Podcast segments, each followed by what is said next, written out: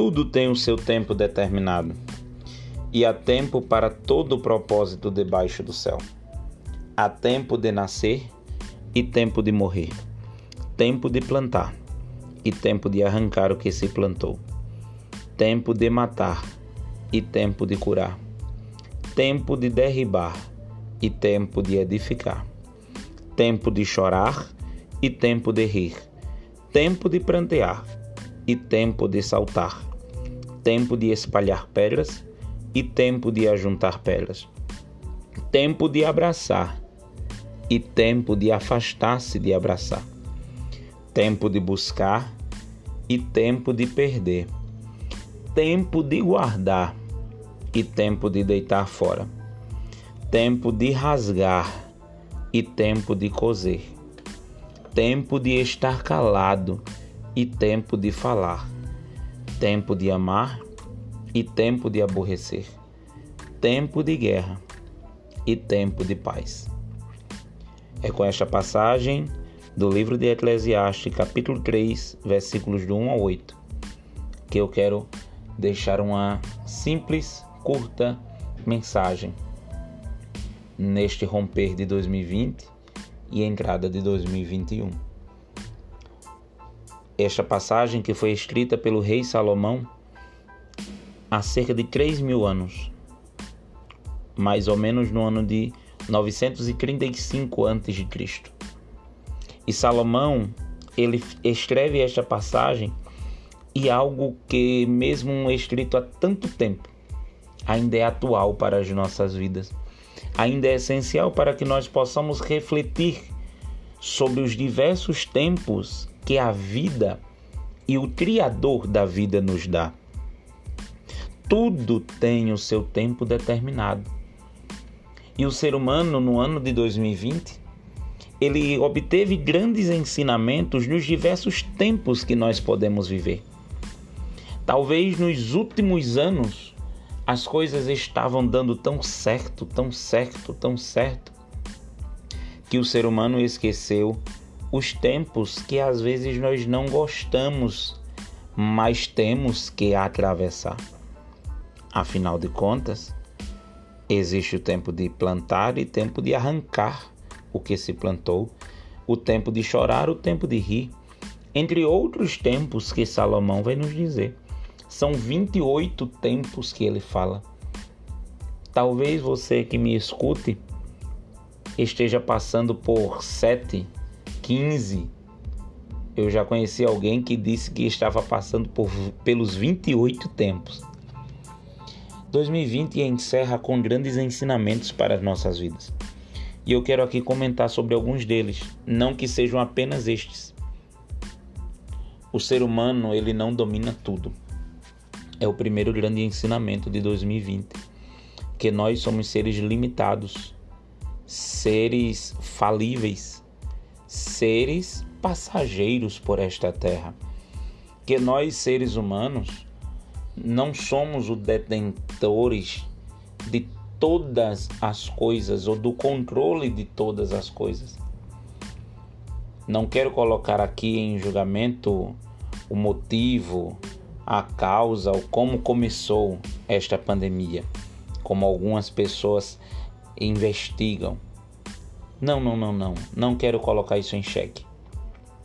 Quero colocar em questão de que, independente da forma como surgiu este vírus, ele nos mostrou que nós somos falíveis, que o mundo não gira em torno do nosso ego, que o mundo não gira em torno de nós mesmos. Quem nunca ouviu alguém dizer, ou quem sabe até você já disse, um dia que você está andando pelas ruas, começa a chover e você diz: só porque eu não trouxe guarda-chuva começou a chover. Será que Deus movimentou todo o sistema atmosférico? A própria natureza conspirou para que chovesse só porque você estava sem um guarda-chuva, ignorando todas as outras os outros fatores, os outros seres humanos para que não chovesse ou que chovesse naquele dia. Vejam como existe dentro de nós falas corriqueiras, mas que são egocêntricas. E 2020 nos ensinou de que não é bem assim. 2020 nos ensinou de que por mais que nós venhamos fazer os planos, o efetuar, a decisão final está nas mãos do nosso Deus. Por mais que nós sejamos experientes para determinadas situações, por mais que nós já tivéssemos vivido 80 anos de vida, alguém disse: Eu nunca passei por uma situação dessa. Os mais novos, então, nem se fala, não é verdade? Então, 2020 nos ensinou que nós não dominamos tudo. Contudo, o segundo ensinamento é de que nós podemos nos reinventar, replanejar, nos refazer. Quantas profissões eram inimagináveis serem executadas a partir de home office? Eu digo, por exemplo, a minha, a profissão do professor. Quantas pessoas planejaram algo para 2020, não conseguiram fazer mas refizeram seus planos e atingiram outras metas, outros objetivos com os mesmos êxitos. Então 2020 nos deu este poder de reinvenção. 2020 nos deu o ensinamento de que nós precisamos um dos outros. Quantos de nós sentimos faltas daqueles pequenos momentos entre amigos, daqueles pequenos momentos de intervalo nas escolas, Quantos de nós sentimos faltas de qualquer, entre aspas, né, saidinha com os colegas? Sim, 2020 nos ensinou e nos mostrou que nós somos seres sociáveis. Apesar de tanta morte, 2020 nos ensinou a valorizarmos a vida. E com isso, 2020 nos ensinou a aproveitarmos melhor o tempo. Que nós possamos olhar para 2020 e não esquecê-lo.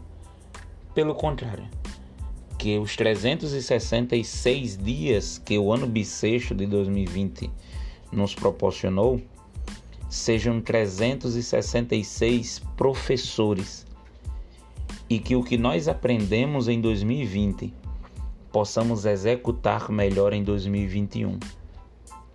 2021 não será nada diferente a não ser que eu e você tomemos atitudes diferentes, valorizando a vida, aproveitando o tempo, amando uns aos outros, nos reinventando dia a dia e percebendo que nós somos seres falíveis e que não dominamos tudo.